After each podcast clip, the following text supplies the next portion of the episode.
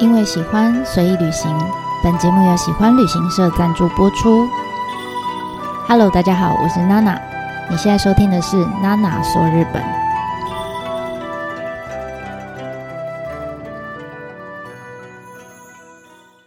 Hello，大家好，我是娜娜。前几次呢，我们跟大家介绍了夏目漱石这一个人嘛。那我觉得跟其他的文豪相比啊，虽然他的整个创作生涯真的非常的短哈，他大概只有真正呃疯狂在写书出书，大概就是他人生最后这短短的十年。但我觉得。如果没有他年轻时候的那些累积，包括他学过汉学，他学过外国文学，然后也去过偏乡教书，去过英国留学等等等各式各样的经历，如果没有这些的话，我相信他也没有办法在一夜之间马上就可以说哦，我从一个老师突然变成一个呃受到大家欢迎，甚至到现在大家都还在读他经典文学的一个作家。所以你就觉得，嗯，他这一生其实来的很快，去的也很快，哈，他他这就用十年的时间，其实留下了很大量的经典作品。那如果你对他的作品有兴趣的话，嗯，那他会建议你可以从比较好看得懂、比较好入口的，就是呃两本书，一个叫《我是猫》，然后另外一个叫《少爷》，好，可以先从这两本开始。那如果你是对呃。对探讨人性的小说比较有兴趣的话，我自己是还蛮喜欢《心》啊，心脏的心心这一本作品。那我是猫少爷跟心哈这三本算是嗯夏目漱石这么多的作品里面比较经典的三本。我建议建议大家可以从这几本开始看。那如果你还在犹豫的话呢？这一次娜娜就挑了其中的一本哈，算是比较我觉得故事比较有趣的哈，叫《少爷》好这个故事来跟大家分享。那让大家先听听看到底哈夏目漱石他是怎么写出呃一本我觉得是很大快人心的，有点像校园版本的半泽直树的故事这样。而且呢，因为这本书里面他提到很多场景都是在四国的爱媛县有一个叫道后温泉的地方，那所以我希望大家听完这个故事之后，可以喜欢上夏目漱石这个人，然后也可以喜欢上道后温泉这个地方。好，那废话就不多说，我们就要开始来讲少爷的故事了。那在少爷这本小说里面的主角，哈，就是少爷，哈，他出生在哪里呢？在江户，就是今天的东京啦。那这个主角他从小呢，就是一个，嗯嗯，怎么讲，直性子，然后很个性很莽撞。然后凡事就是他只能直线思考，他不会转弯，不会拐弯抹角的一个小孩就对了。那因为他的爸爸妈妈就会就比较偏心他的哥哥，因为他哥哥比较乖巧听话，比较不会闹事哈，所以他就一直觉得我就是一个爹不疼娘不爱的小孩。那整个家里面唯一会护着他、会夸奖他，而且真的很对他很好的人呢，其实就是只有他们家的一个老女仆，叫阿清，清水的清。这个阿青呢，就是一个，你就想他就是一个老奶奶的形象哈。然后呢，他每次叫这个主角，他都叫他少爷。好，少爷就日文叫波讲，他就波讲波讲卡哇伊呢。好，他就 always 都在夸赞夸奖他就对了。然后就是波讲波讲这样叫他。那所以其实在这整部小说里面。这个主角从头到尾都没有说他叫什么名字，那反正大家都是叫他不讲不讲，这样就叫他少爷少爷的叫。那其实等到少爷的爸爸妈妈过世之后，哈，他跟他哥哥之间呢也没有什么感情嘛，就感情不太好，所以他们就商量了之后，就把老家给卖了。然后钱分一分之后就老死不相往来，他的哥哥就没有再出现在这个小说里面。然后少爷呢就这样长大之后，从学校毕业以后呢，他就找到了一份离东京非常远哈，在爱媛县松山市的一个呃国中哈，就找到一个那边的数学老师的工作。那他就要离开江户嘛，离开东京。那那个时候。呃，一直都跟在他身边的那个，就我说常常就是很忠诚的那个老女仆，常常叫他波江的那个老老女仆阿青，他就他也没办法跟到那边去，那怎么办呢？他就只能暂时就也老了嘛，哈，就失业了，他就暂时去投靠自己的外甥。那这时候呢，临别之前啊，没有念过什么书的阿青就很难过啊，因为他知道少爷要离开他了，这样，他就问少爷说：“爱媛县在哪里啊？哦，好像很远呢，是在香根之前，还是要过香根啊？根本没有那个地理概念，这样对他来说，过香根之后就是一个很远的地方。然后就这时候少爷就翻了个白眼，想说。”要过香根，而且是在离江户很远很远很远的西边这个地方，这样，阿青就听了以后就更难过啦，他就很担心啦。他说：“阿妞，哎呦，阿少爷，你这人去还保重呢？哦，啊，你要给阿青写信哦，我一直会在这里等你，我等你衣锦还乡，等你出人头地。”啊，等你回来买大房子哦，我就继续跟你住，然后继续服侍你，我要跟着你一辈子，这样哈，讲的好像是他情人一样，这样。那总之呢，就这样子，就跟阿青就跟少爷道别之后呢，少爷就这样搭着船就到了松山市。好，那到了松山的港口之后，他就下船，就问人家啊，学校在哪里？这样。就他一问才知道啊，原来学校离港口还有一段路啊！他必须要搭上火车，再转人力车，然后经过后一番折腾之后，才好不容易终于到了这个超级乡下的一个学校。就他到了之后呢，才发现哇嘞，学校已经关门了，已经放学了。那这时候呢，只剩下工友。那工友就跟他说：“哎呀，不好意思啊，这个值班的老师出去办点事情，所以呃，大家也都下班了，现在没有人可以接待你。”哈。那没办法啊，所以少爷就想说，好吧，那不然我就先找个旅馆休息，我明天再来这样。结果啊，有趣的是，就少爷就进到了，找了一间旅馆就进去了。那旅馆的人呢，就随便帮他安排了一间，就是那种在楼梯底下，然后小小的、很阴暗的房间，然后还骗他说啊，其他房间都客满了这样。然后呢，你知道在那个很楼梯底下又很闷的房间，其实他全身都是汗哈，他就真是又又奔波了一整天，所以他就去泡个澡，这样就泡完澡出来之后，就经过那个走廊，就发现明明这里就还有空房，而且是比较大间、比较凉快的，这旅馆的人是故意不给他的而已。这时候他就想起来了，哎。他听人家讲过，他说出外旅行的时候啊，要给小费，不然人家就会怠慢你。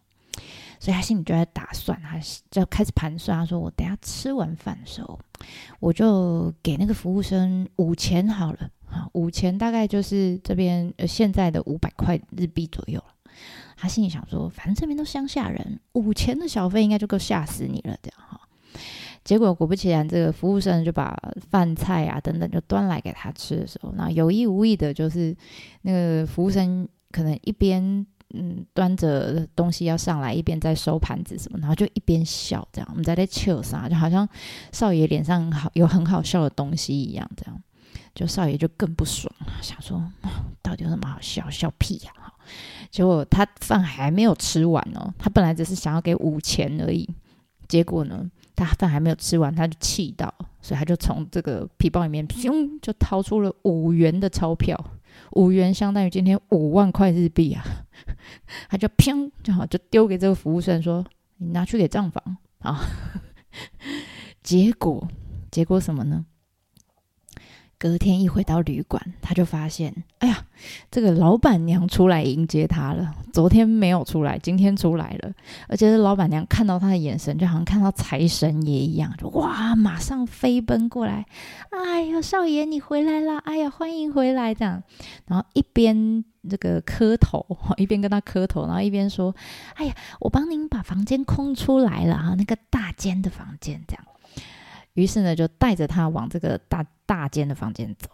结果少爷进去发现，哇哦，昨天那个五块钱哈，真的很有用哈。因为这一次旅馆给他一间超级大的房间，大概有十五铁十五张榻榻米这么大。他从小到大没有住过这么气派的房间，他就很爽这样子。好啦，结果这边很舒适的睡了一晚之后呢，隔天就到学校去报道啦。好。那到学校报道之后，他第一个看到的人呢是谁？是校长。这校长呢，长得就是啊矮矮胖胖，然后皮肤又黑黑的这样，然后笑声有点像吼吼吼这样，有点像肯德基爷爷这样哈。那但是我对不起，肯德基爷爷那个年代没有，那是我想到了，在少爷的脑袋里面，他联想到的就是呃，在日本有一种那个大家会放在门口招福的一种呃吉祥物，叫狸猫哈。但是狸猫有一个。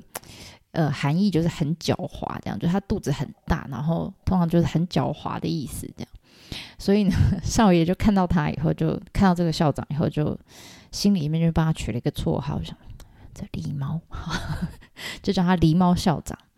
好啦，结果狸猫校长呢，就带着他去老师的办公室啦。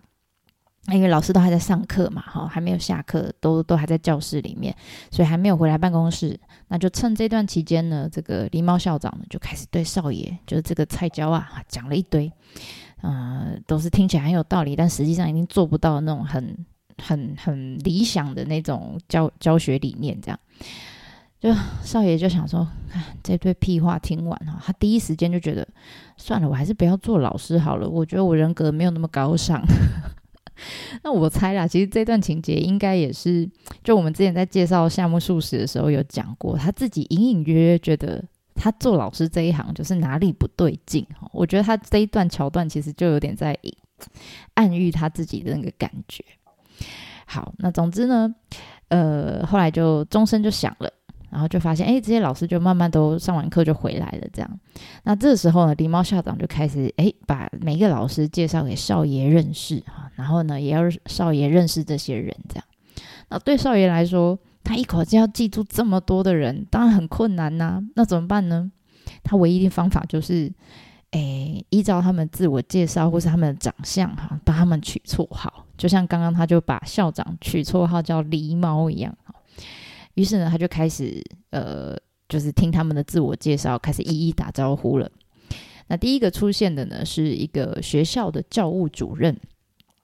那听说呢，这个教务主任呢，他是大学毕业的，好，但是呢，他明明是个男生，可是讲话很像一个，就很像女人家一样，就是很不会讲，很柔这样子。然后呢，不时会发出就是 很奸诈的那种笑声，就是哦。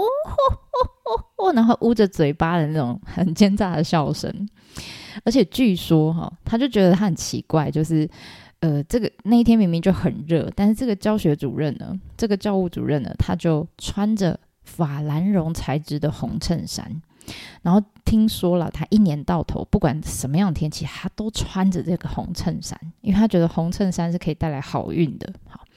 然后，所以呢，他就是呃，穿着红衬衫，然后随时呢，手里面就会拿着一个烟斗，呃，而且是琥珀色的烟斗，然后还有金金闪闪的怀表。总之，这些都是他的标准配备，就是一年四季都不变。好啦，那就打个招呼。但少爷他直觉就是不是很喜欢他。总之呢，他就帮他取了一个绰号，想说嗯红衬衫嘛，那不然就叫红衬衫好了。好。好，这是一个讨讨人厌的家伙。第二个出现的呢，是一个呃英文老师。那这个英文老师呢，他就是不知道为什么，好像就是脸色很惨白，然后没有什么精神，然后体态有点臃肿，胖胖白白胖胖，然后。没什么精神的人哈，这样就他就帮他取了一个绰号叫半熟瓜，就是诶半熟就是没有熟，好像营养不良啊，没有什么精神，讲话气若游丝，然后看到人都很有礼貌，但是就是快死快死的样子这样，所以 他就叫人家半熟瓜。好，那对少爷来说呢，这一个同事就是嗯没有什么威胁感，但也没什么存在感的同事。好，好了，然后第三个呢就是。一个他也不是很喜欢的美术老师，哈，那这个美术老师他就是穿着那种啊，也是一个男生，然后穿着一个薄丝绸的外褂这样，然后拿着一把扇子这样，哈，在这边扇啊扇，扇啊扇这样，然后就跟这个少爷就装熟，他说：“哎呀，我跟你一样是东京人呐，哈，然后扇子扇啊扇，扇啊扇这样。那后来才知道，他就是常常呢很喜欢跟在那个红衬衫的旁边。因为红衬衫是教务主任哈，所以他讲什么呢？他就是算是权力比较大的人嘛。他讲什么呢？这个美术老师就在旁边说：“哎呀，对对对对对，我觉得这个主任说的是啊。”然后扇着这个扇子扇子这样，所以呢，少爷就觉得跟他的同乡这件是一件很丢脸的事情，他根本就是个马屁精这样哈。所以呢，他就把这个美术老师取名叫马屁精，简单易懂，对不对？再来呢，接下来又看到另外一个叫数学主任，也是教数学的，只是可能位阶稍微高一点哈，是主任。那这个主任呢，他这个身形孔武有力，比较壮，比较高哈，然后呢，顶着一颗光头这样。那那个时候刚开始他也不认识，第一次看到这个主任，他只觉得就是这个人讲话比较直哈，比较而且又很大声，然后没事就喜欢哈哈哈哈哈哈这样大笑，他就觉得这这这个同事真的没什么礼貌这样哈。就没有想到这个主任到后来呢，变成他的好妈吉。好，OK，那当然后面还有很多老师啦，不过主要出场的常常会在剧情里面出现，大概就是这几个，好，就是这几个。那你就会发现这几个角色呢，就是他们自己都有很鲜明的一个个性跟人设在里面。那透过这些角色之间的互动啊，还有一些很夸张，他们真的是很夸大版哈的的的一些言行。然后交互演出，你就会发现，哇，这个小说感觉就是校园版里面的半泽直树这样子。好，那我们就来看看到底他们在校园里面发生什么事情。就终于呢，来到了这个少爷第一次正式要上课的那一天。好，那刚开始的第一份工作嘛，很紧张。他，明明之前都是学生，毕业后第一次站上讲台要开始讲课的，他就很怕自己会被问倒。那想说，不然这样好了，我来个下马威哈。这些乡下地方小孩，只要听到标准语啊，就东京腔，应该就会怕怕的这样哈。所以他就用讲的很快啊，他故意讲的很快，然后用标准语，用东京腔来上课啊。前几堂上都没问题哈，就哎安全度过了。他想说，哼，嘿嘿，吓到你们了吧？好。就没有想到呢，有一堂课啊，有一个学生就在下课了之后，就拿了一题数学题来问他。就少爷心里想说：“靠，来了！”好，他好像在打仗，想：“完了，来了，敌人打来了。”这样哈，就他就第一次被问嘛，所以他就有点脸一阵青一阵白，因为这一题他不会。但少爷很可爱，他就是一个非常诚实的人，他不会，他就很诚实的回答学生说。这个我不是很清楚，我下次再教你。然后他就很清楚、很很明白的跟学生说他不会这样。结果接下来他就开始听到学生在后面，就一群学生在那边嘲笑他，就说：“哎，老师不会，哈哈哈！”这样。然后就少爷心里就想说：“，王八蛋，老师不能有不会的问题吗？啊，不会就说不会，有什么好笑？有什么好奇怪的？这样。”那我看到这一段的时候，其实我有想到，稍微插插题一下，我有想到我以前在高中的时候一个一个回忆哈，就我觉得，诶，那个时候啦，就是呃，我曾经也把一个物理老师，我也是下课去问物理老师问题，我不是故意要问问到他，我是真的不会哈。然后呢，结果你知道那个物理老师就是他也不会。但是他的反应就跟少爷不一样，他的反应就是我什么他什么都没说，然后就很紧张，就我就看他抱着他的书，然后头也不回，就很仓仓皇的离开教室，就是逃走的那种感觉。然后那时候我真的是年少轻狂，我真的是气炸了，我是脾气很差的人，我当下只觉得这老师真的是一点责任感都没有，就就这样绕跑了，我真的差点要追上去追问老师。然后这个时候是一旁有同学把我拉回来，因为他们怕我上去揍老师，因为我一直喊说：“老师你回来啊，你回来，这题我不会，你教我啊！”我那时候真的气炸了。那如果那时候老师是夏目漱石本人的话，他他应该就会直接回我说：“这题我不清楚，我下次再教你。”我觉得如果我得到这个回答，我是可以接受的。好啦，总之好拉回来，拉回来。总之呢。这件事情呢，过没几天，好，就少爷就有一天就走在这个街上，因为他新到一个城市嘛，他就开始逛街了。走啊走，走啊走，他就看到了一间荞麦面店，你还记得吗？夏目漱石很喜欢吃荞麦面，所以他就把这个喜好就套在了少爷这个人设上。他说：“少爷就看到这间荞麦店、荞麦面店，然后那个暖帘的，就是门帘的下面还写了‘东京’两个字，这样，哇，这个少爷就很怀念东京的家乡味啊。但是他想说，在这乡下地方，怎么可能做出东京的味道呢？所以他就半信半疑的就走进店里面，就点了一碗天妇罗，呃，天妇罗荞麦面来吃。就这时候。”旁边呢有几个两三个学生就坐在那边也在吃东西，就听到他点菜嘛，就回头看了少爷一下，就哎哦，发现是学生啊，是他们学校的学生，所以学生就跟少爷打了招呼，哈，那也没有想太多，然后少爷就面来了嘛，就开始吃了，就不吃还好，一吃以后惊为天人，有可能是因为太久没吃到荞麦面了哈，所以他觉得天哪，这一天的荞麦面真是好吃。然后结果他一个开心呢，他就连续点了四碗天妇罗荞麦面来吃。好啦，结果隔天呢，诶，少爷就进到学校就上课嘛，进到教室里面上课的时候，就赫然发现黑板上面写着五个字：天妇罗老师。然后他就看看这几个字，然后再回头看看后面学生，就发现这些学生都在下面哄堂大笑，哈哈哈哈！天妇罗老师，天妇罗老师这样。然后少爷就觉得这些幼稚鬼哈，就翻了个白眼，就回他们说：“吃天妇罗有什么好笑的？上课 好。”然后结果呢，就有一个学生就接说：“哎呦，但是吃一一口气吃四碗也太多了吧！” 哈哈哈！然后大家就开始笑，这样好。像是没完没了。好啦，结果第二堂课，少爷就换了一个教室嘛，换到另外一班去了。就进到另外一个教室以后，就发现黑板上又写了字了。这次不是写天妇罗老师了，这次写天妇罗荞麦面四碗是也但不可笑。哇 少爷看到这一行字真的是气炸了 就开始教训学生。然后学生也跟他吵起来就回嘴叭叭叭叭叭总之吵了一堆之后他总是要上课嘛所以少爷就说好了你们不要再讲一堆歪理了我们上课。好好就开始上课。结果呢又下一堂课他又换了一个教室。又换了一班嘛。就这次进去之后，他又看到一句话。吃了天妇罗就想讲歪理，少爷真的是受够了，想说靠！我从早上上课上到现在，每一堂课都会在黑板上面看到天妇罗三个字，他真的是烦烦都烦死了，所以他就把这个书跟粉笔一摔，他就走了，就老子今天不上课了，这样也是很有个性的老师，对不对？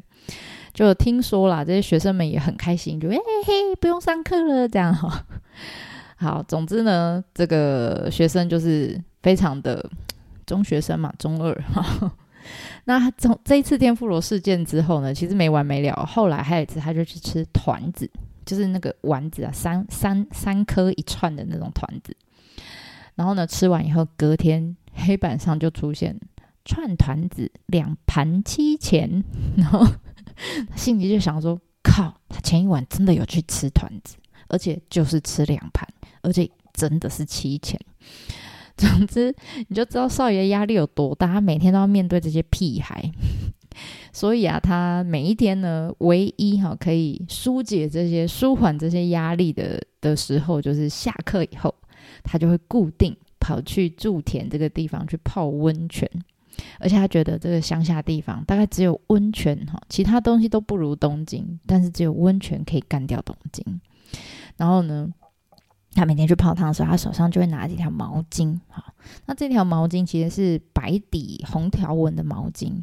可是因为这个红条纹，就是因为一直反复的泡温泉洗，泡温泉又把它洗干净，所以那个红色条纹地方开始慢慢的晕开来。所以远远看这条毛巾很像一条红色的毛巾，所以你就知道这些很中二的学生就开始就是没事，不是叫他天妇罗老师，就是叫他红毛巾老师，这样 就是帮他取。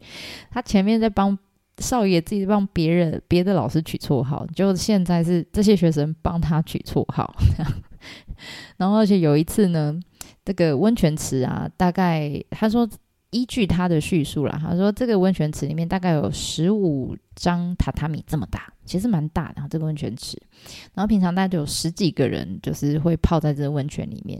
就某一天呢，刚好那个池子里面没有人，所以少爷就很开心，说没有人嘛，所以他就很开心的在游泳池里面游起泳来。就没想到过了几天之后，他就在温泉馆里面看到一张告示。新新写的刚写的告示纸牌，然后就贴在墙上，写禁止在温泉里游泳。啊，少爷就很失望，想说：“唉，我舒压的方法又少了一个。”这样。但是最让他惊讶的是，他隔天去上课的时候，对，没错，黑板上又出现了“禁止在温泉里游泳”几个字，这样。他真的是快疯了，他心里就想说：“这什么鬼地方？这乡下是一点隐私都没有吗？”唉，但不过人都来了嘛，怎么办呢？只能慢慢习惯喽。就后来有一天呢，这个狸猫校长就跑来跟少爷就：“哎呀，这个少爷老师啊，今天轮到你值夜班喽。”哦，然后少爷想：“哦，什么值夜班呢？”哦，原来学校有个规定哈，就是诶，全校除了狸猫校长跟红衬衫之外的每一个老师，因为学校有住宿生嘛，所以就每一天呢，必须要一个老师轮流，呃，在放学之后呢，留下来守夜，就是守着这些学生就对了。那对这件事情呢，少爷非常不能理解。他不能理解的不是守夜这件事情哈，他是觉得为什么，诶，这两个人就是狸猫校长跟红衬衫可以不用轮值，可以不用轮班，他觉得这一点实在太不公平了，所以他就跑去跟这个光头的这个暴风哥哈，就就跟他抱怨，跟他询问这样。那这时候暴风哥就很无奈的就回他，就还回了一句英文明明就数学老师，就回了他句英文叫做 “Might is right”。那这边的 “mind is right” 其实指的就是，呃，如果把它翻成中文，有人翻成“强权就是真理”哈，意思就是说呢，呃，我们现在社会上的法律其实就是由强者、有权利的人来制定的。那他们为什么要制定这些法律呢？其实主要是用来保障他们的既得利益。所以哪哪怕是你多有道理哈，你有什么真理，那都不重要，有权利比较重要。那但是因为这个时候才刚进学校没多久嘛，所以少爷其实他也不懂这个学校里面到底谁跟谁之间谁比较有权利，然后谁跟谁之间有什么关系这样，所以他完全听不懂暴风在讲什么。反正他就是摸摸鼻子就就去值班了，这样很认命的就去值班。那但是呢，他在学校待一待，他觉得值班是可以啊，但是我压力还是很大，我。我每天都要去泡汤，我今天没去泡，我就觉得哪里怪怪的这样。所以呢，他就跟工友讲了，他随便跟他应付了一声，说我出去办点事这样。他现在就可以理解为什么他第一天来的时候，值班老师会溜出去，因为在学校真的太闷了。总之呢，他也溜出去了，他就溜出去泡汤了。那在去跟回来的途中呢，好死不死就遇到了认识的人，认识谁呢？第一个他遇到了狸猫校长，第二个呢他遇到了暴风哥。那但至少诶少爷还是觉得自己还蛮理直气壮的，他就跟他们讲说，值班总是还要出来，还是要出来透透气吧，不然很闷呢哦，总是要洗澡的啊这样。总之呢。这个被抓的正早的少爷就好啦，赶快就回学校了。这样，那床铺铺一铺呢，想说好吧，就睡一个晚上吧。虽然很不舒服，但还是要还是要睡嘛。那怎么办？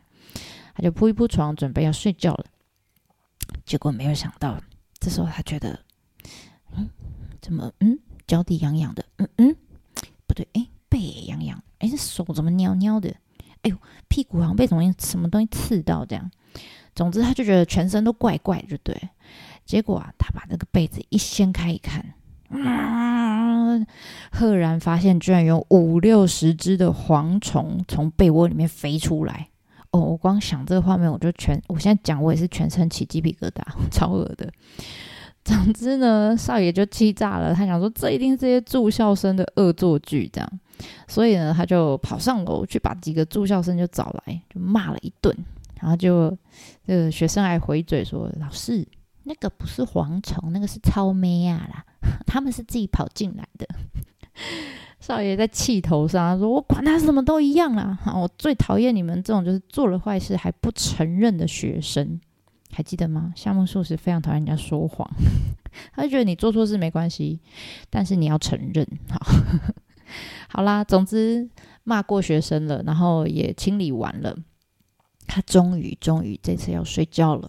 好，结果准准备要入睡的时候，躺在床上，眼睛一闭起来，这次。换成天花板上开始传来奇奇怪怪的声音，开始砰砰砰砰砰砰砰这样，然后开始咚咚咚，诶，不对哦，这声音越来越大，而且几乎是近似于地震的状态。他想啊，是地震吗？这样好，就后来发现不是，是楼上那些住宿生，大概有四五十个人，同时间在上面嘿开 party，故意在那边跳啊跳跳啊跳。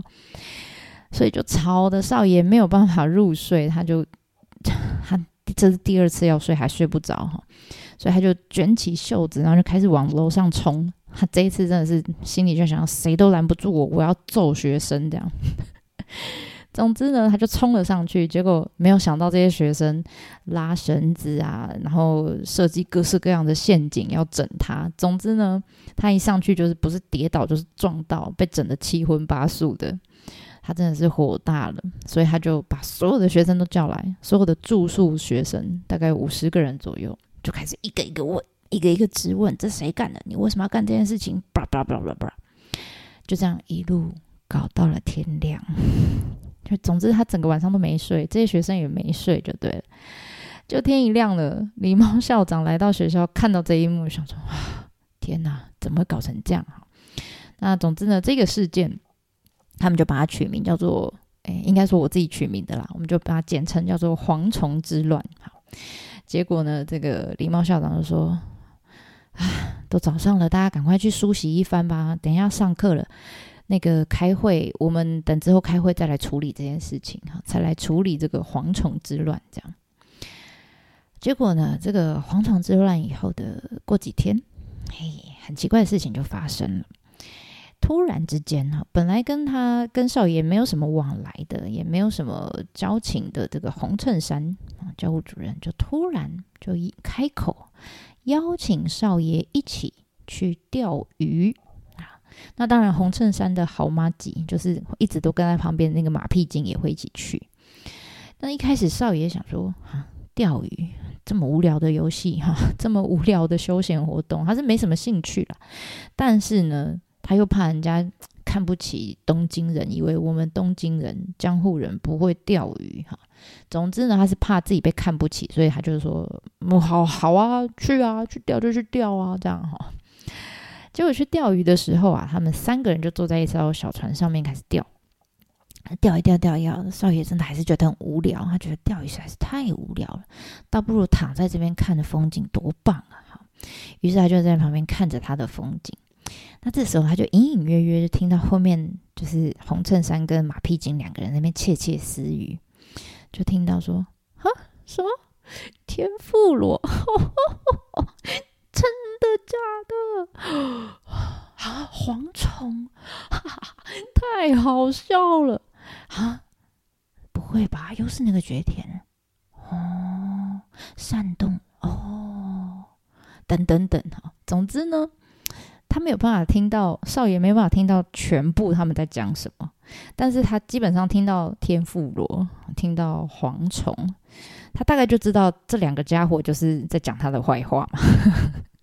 心里就想说，既然要讲我坏话，干嘛找我来钓鱼呢？你们不找我来，你们就大声聊，不是很好吗？真是莫名其妙。但是除了天妇罗，除了蝗虫之外，其实他又听到了几个关键字。比如说有扇动什么意思？又是那个绝田什么意思？好，绝田是谁呢？绝田其实就是那个暴风哥的名字，那个光头暴风哥。那其实暴风哥在学校里面是非常受学生欢迎的老师，好，所以他就开始把整个事情，就是因为他只有关键字嘛，他就把这几个关键字倒起来。他心里就在想说：难不成？哎，这个蝗虫之乱都是因为暴风哥去煽动这些学生来整我。真是太坏心了，没有想到这个暴风也是个坏人，这样。就隔天呐，回到学校，他想说我要去质问暴风哥是不是你干的，这样。